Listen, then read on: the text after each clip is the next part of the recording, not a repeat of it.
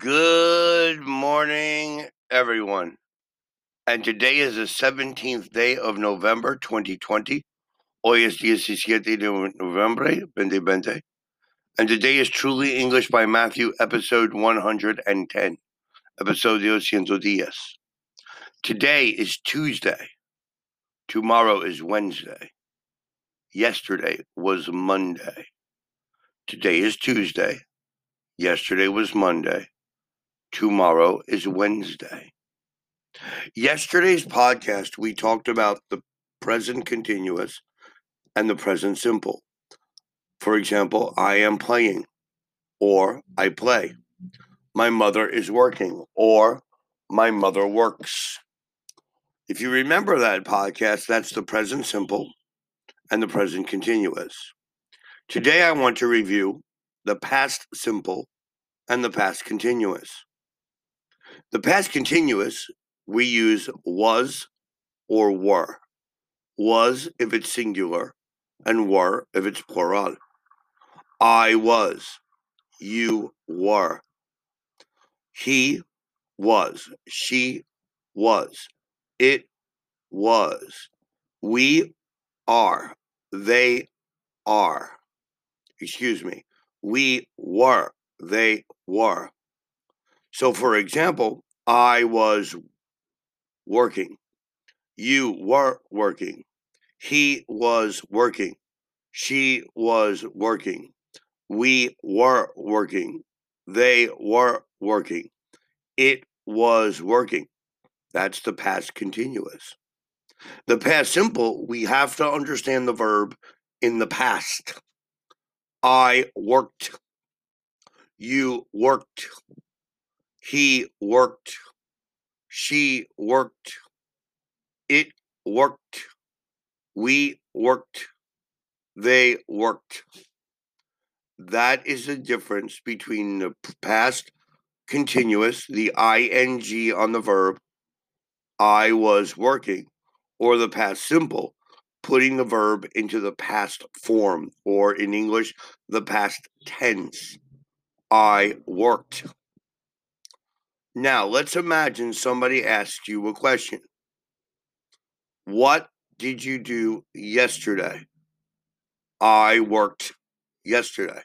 Or I was working yesterday. But if they ask you a question using the verb, they will say, Did you eat a pizza yesterday? Your response would be, I ate a pizza yesterday because ate is the past of eat. So we have to know the verbs in the past. Did you work last weekend? Yes, I worked last weekend. Or, yes, I was working last weekend. You can answer the question using the past simple or the past continuous. Now, the past continuous basically reflects something that happened in the past and continued. And the past simple is something that simply happened in the past. And therefore, there is a difference. Did you buy the food? Yes, I bought the food. Not, yes, I was buying the food. We have to put this in the past simple because it was a one time action. Yes, I bought the food. Did you play piano yesterday? Yes, I played piano yesterday. Did your mother feed the baby? Yes, my mother fed the baby. The word read, leer in Espanol, is interesting R E A D. But that word has two pronunciations. If you use it in the present, I am reading, or I read.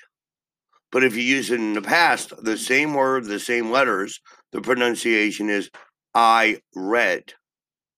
I read the book. Read, como rojo, but not R E D, R E A D. I read the book. You read the the information. Did she read the email?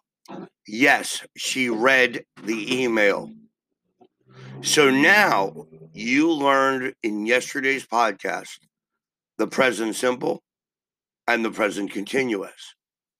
Today, you understand the past simple and the past continuous. You have to understand the words using the past.